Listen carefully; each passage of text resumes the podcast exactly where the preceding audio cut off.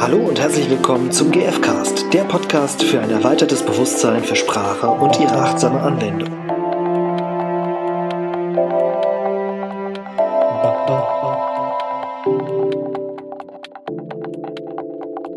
Hi.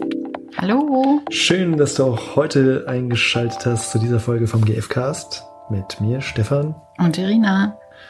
Yeah. Und äh, worum geht's heute? Ich habe zwei Beobachtungen oder eigentlich habe ich es gehört. Und zwar bin ich einmal über die, also ich finde es ja super spannend, so zu, zu beobachten, wie andere Menschen miteinander umgehen oder was sie sagen oder so. Und dann bin ich einfach nur über die Straße gegangen und da waren zwei junge Frauen oder Jugendliche, ich habe nicht genau hingeschaut, auf jeden Fall. Ja, wahrscheinlich 60 und werden jetzt sehr geschmeichelt. Also, nee, also von der Stimme her klang sie sehr jung. Mhm. Und dann sagte die eine der anderen so total ernst, die Hoffnung stirbt zuletzt. Aber sie stirbt. Wow. Und ich dachte genau, wow. Und sie meinte es wirklich ernst. Das fand ich sehr spannend. Und dann war ich in einem Laden gewesen vor ein paar Tagen. Und dann unterhielten sich die Verkäufer, aber das war in so einem Hinterraum. So, ich glaube, die sind davon ausgegangen, dass das niemand hört, so, weil das eher ruhig ist da und kaum jemand drin war. Und dann höre ich, wie der Mitarbeiter seiner Kollegin sagt, ja, heute Morgen, die haben mich alle gefickt. Und dann bin ich quasi in dem Moment schon rausgegangen und weiß nicht mehr, was da vorgefallen war. Und ich hatte den Eindruck, es ging darum, dass der von irgendwas genervt war, wie, wie jemand mit ihm mhm. wahrscheinlich irgendwelche Anweisungen gekriegt Leute oder irgendwie hart mit ihm umgegangen sind. Genau. So. Und warum ich dieses Thema anbringe, ist, dass ich es unfassbar spannend finde, welche Ausdrücke wir zum einen benutzen und zum anderen, was wir überhaupt sagen also so ein bisschen nochmal ein Rückgriff auf das Thema von unserem Podcast auch, nämlich Achtsamkeit für Sprache mhm. und wie ich meine Welt, also wie ich meine Welt mit Worten forme und mhm. eben mit vielleicht Überzeugungen, jetzt mhm. wie in dem Beispiel mit der sterbenden Hoffnung. Ja. Dass das halt eine Überzeugung ist, mhm. die, sobald ich sie ausspreche, rede ich halt mit mir so darüber und dann stirbt sie halt auch. Genau. Also und das hat ja auch. Töte ich sie dann. ja. Töte die Hoffnung. Da, wo sie noch nicht tot war, ist sie ja. dann tot. Die Hoffnung stirbt zuletzt und ich töte sie. Das wäre der Satz. Das ist doch so abgefahren, oder? Ich finde das so krass. Und ich glaube, dass, dass, dass die wenigsten sich wahrscheinlich so Gedanken drüber machen. Deswegen finde ich das so spannend, das Thema. Weil ich da gerne eine Bewusstheit für schaffen möchte wie wichtig das ist, mal darauf zu achten, wie reden wir mit anderen und wie, wie, wie reden wir eigentlich mit uns selbst. Weil das ist ja, letztendlich ist es schon fatal genug, dass sie es jemand anders gesagt hat. Und in dem Moment, wo sie es aber selbst glaubt, weil sie wirklich ernst geklungen hat, finde ich das wirklich tragisch. Mhm. Also, weil dann programmiert sie sich ja schon auf, auf das Schlimmste quasi. Und dann kann man jetzt sagen, ja, ist doch nicht so schlimm, ist ja nur eine Redewendung oder so. Und ich mag euch einladen zu gucken, was macht es mit euch, wenn ihr so einen Satz hört? Oder wenn ich mir sage, ja, ich wurde heute von allen gefickt. Also das ist so, so mächtig irgendwie und so, also wenn ich mir das, das jetzt sage, habe ich den Eindruck, ich bin ohnmächtig, also so hilflos ja. auch irgendwie und wenn das, wenn ich auf die Gedanken achte, dann habe ich so Gedanken wie, ich bin ausgeliefert, ich bin Opfer, mhm. ich lasse Dinge mit mir machen und das ist okay so, irgendwie so. Also es hat sehr was mhm. Negatives und etwas, was meine Energie runterzieht. Und auch was, wo die anderen in keinem Fall empathisch oder Mitgefühl gezeigt haben oder so. Also mhm. eigentlich so wie so eine Vorstellung, in einer gefühlslosen Welt zu leben. Ja. Und man kann das dieser Welt nachsagen und man kann es halt auch anders machen. Ne? Also ja. das ist, glaube ich, das, worauf hinaus willst. Ne? Also, ja. Ähm, ich gestalte meine Welt zum Beispiel als gefühlslos und als hoffnungslos. Also sehr in beiden Fällen so. Ja. in beiden Fällen hoffnungslos. Also Indem ich das sage. Und dann ist sie halt auch hoffnungslos. Ja, genau, weil ich halt dran glaube. Also ich, ich glaube, der ausschlaggebende Punkt ist, ob ich halt dran glaube oder nicht. Und ich persönlich kenne auch diese Macht von den Worten. Also mir geht's um, um diese Bewusstheit, worauf lege ich den Fokus. Mhm. Weil ich glaube, dass alles eine Medaille ist. Die hat zwei Seiten und ich kann mich eben entscheiden, ob ich auf die positive Seite schaue und die Bedürfnisse zum Beispiel rausziehe oder die Interessen, die Wünsche, die immer jemand hat, oder ob ich auf die andere Seite schaue und sage, ah, das ist jetzt total, also wir sind alle verloren, so, um es jetzt mal zu übertreiben. Und ja, auch in, in diesen zwei Sätzen mag auch etwas sein, wo, wo die ja ihren Frust irgendwie mitteilen und Vielleicht eine Beobachtung oder eine Wahrnehmung, irgendwie, wie sie die Welt wahrnehmen, ausdrücken. Ja. Nicht, ja, halt irgendwie unerfüllte Bedürfnisse, wenn ich das jetzt Ja. übersetze, ne? Also, Ja. das klingt nach vielen unerfüllten Bedürfnissen genau. und viel unangenehmen Gefühlen, sei es Traurigkeit, vielleicht auch Angst. Verzweiflung, Ja. Hoffnungslosigkeit eben. Und für mich ist an dem, in dem Moment der Punkt, sich zu entscheiden, wie möchte ich mit mir selbst reden und wie wirkt das, welche Worte ich quasi benutze auf mich und auf andere, weil es für mich eine Verantwortung auch hat. Mhm. Ich würde wahnsinnig gerne ein Marshall Rosenberg Zitat zitieren und ich weiß es nicht. Also ich habe aber die, also ich habe in Erinnerung, dass es sowas gibt wie dieses sich dafür einsetzen, in welcher Welt ich leben möchte. Mhm. Und der Einsatz dafür, der beginnt mit dem, wie ich die Welt beschreibe. Mhm.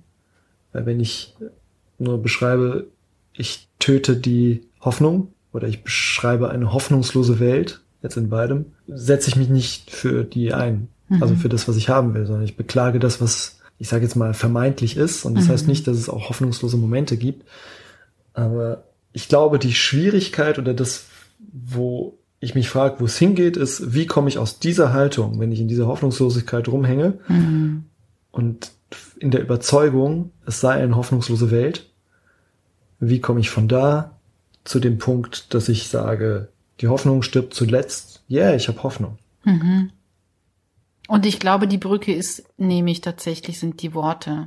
Also, weil ich kann ja nicht eine, eine positive innere Haltung haben, wenn ich mir immer wieder etwas Negatives sage, zum Beispiel. Deswegen glaube ich schon, dass der Beginn darin ist, zu gucken, wie kann ich das, was ich sonst negativ vielleicht ausdrücke, positiv ausdrücken. Und es, es geht mir nicht darum, etwas schön zu reden, sondern wirklich die positiven Anzeichen oder Komponenten, die da sind, auch wirklich denen auch Raum zu geben.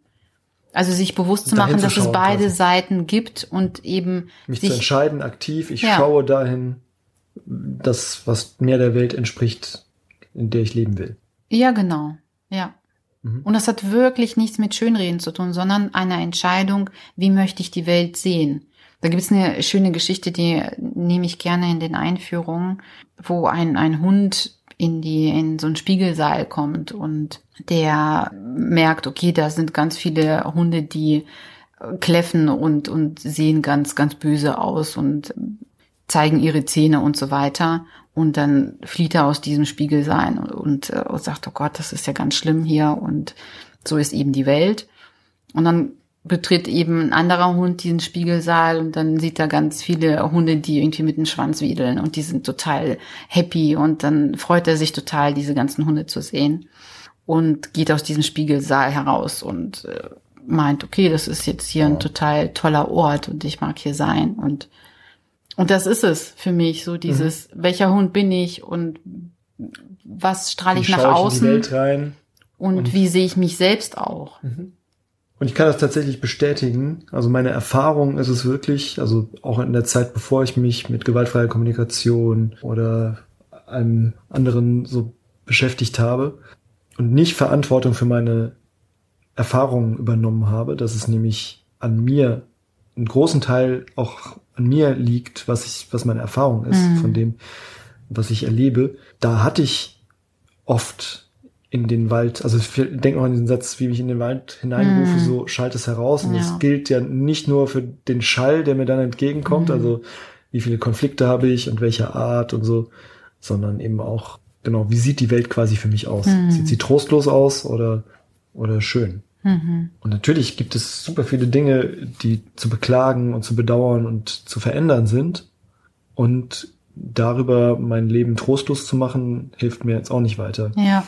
Und eben meine Erfahrung war, dass ich in der Zeit, bevor ich die Verantwortung dafür übernommen habe, dass es auch mein Teil ist, die Welt als schönen Ort vielleicht zu gestalten oder eben zu sehen, hm. kann ich mich erinnern, hatte ich wahnsinnig viel mehr Konflikte und sah die Welt halt auch als trostloser. Hm. Mir fällt gerade auch ein, bin ich bereit, von meiner Haltung zurückzutreten? Weil es hat ja auch ja. Mut, mit Mut zu tun aus meiner Sicht, eben seine Komfortzone zu verlassen und bereit zu sein, eben tatsächlich auch auf das Positive zu schauen. Mhm. Und zu sehen, da gibt's auch etwas anderes. Und das ist, hat für mich was mit Entscheidung auch zu tun. Den, für, für mich auch ein bisschen mit der Entscheidung, ich nenne es jetzt mal Recht zu haben. Also Recht zu haben, dass die Welt halt einfach ein beschissener Ort mhm. ist. So, die Haltung kann man einnehmen und dafür mhm. ganz viele Beweise finden. Ja. Und man wird immer Beweise finden. Genau, ist relativ leicht. Wie, wie die, wie das Haar in der Suppe. Genau. Und, aber genauso leicht ist es im Prinzip auch das Gegenteil, sich darauf zu fokussieren. Ja. Ohne den Schmerz zu verneinen, ne? also den es auch ja. in der Welt gibt. Ja. Und, und auch dafür werdet ihr Beweise finden. Ja. Ich denke gerade noch an Viktor Frankl, Man's Search for Meaning auf Deutsch. Es ist ein, ist ein bisschen anders irgendwie der Sinn des Lebens. Das Leben, doch, ich glaube schon, dass das Sinn des Lebens äh, als genau. Titel ist. Wir schauen nochmal nach und schreiben es dann auch in die Show Notes. Ja. Ein fantastisches Buch für die, die es nicht kennen. Viktor Frankl war im Konzentrationslager, in mehreren sogar. Mhm.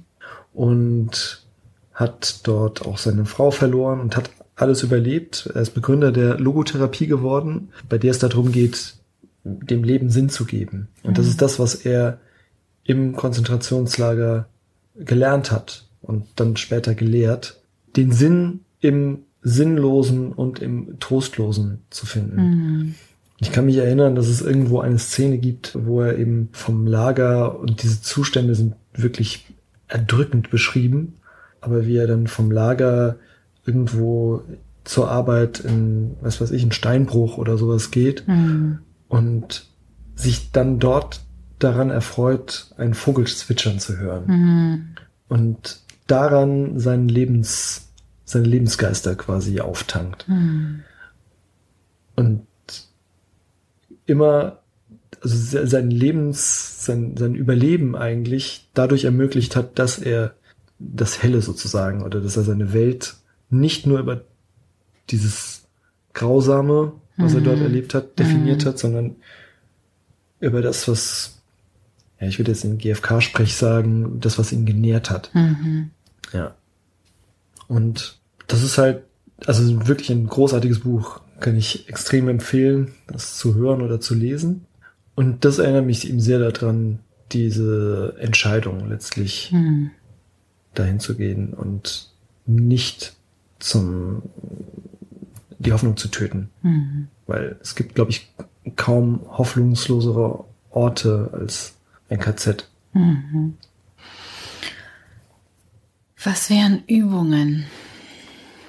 Also ihr könnt euch ja schon mal fragen, welches Weltbild habt ihr? Und ich mag euch auch einladen, mal wirklich einen Tag lang eure Gedanken zu beobachten und zu sehen oder auch zu hören, was ihr sagt was er zu anderen sagt, eben insbesondere. Ne? Mhm. Nicht nur zu sich selbst, also so im Sinne von, oh Mann, jetzt hast du dich schon wieder ficken lassen, so, sondern eben, ja.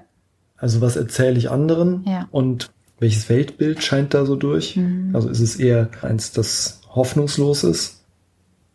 Oh Mann, schon wieder läuft alles nicht so, wie ich will. Mhm, zum Beispiel. Schon wieder machen die anderen dies und das. Mhm.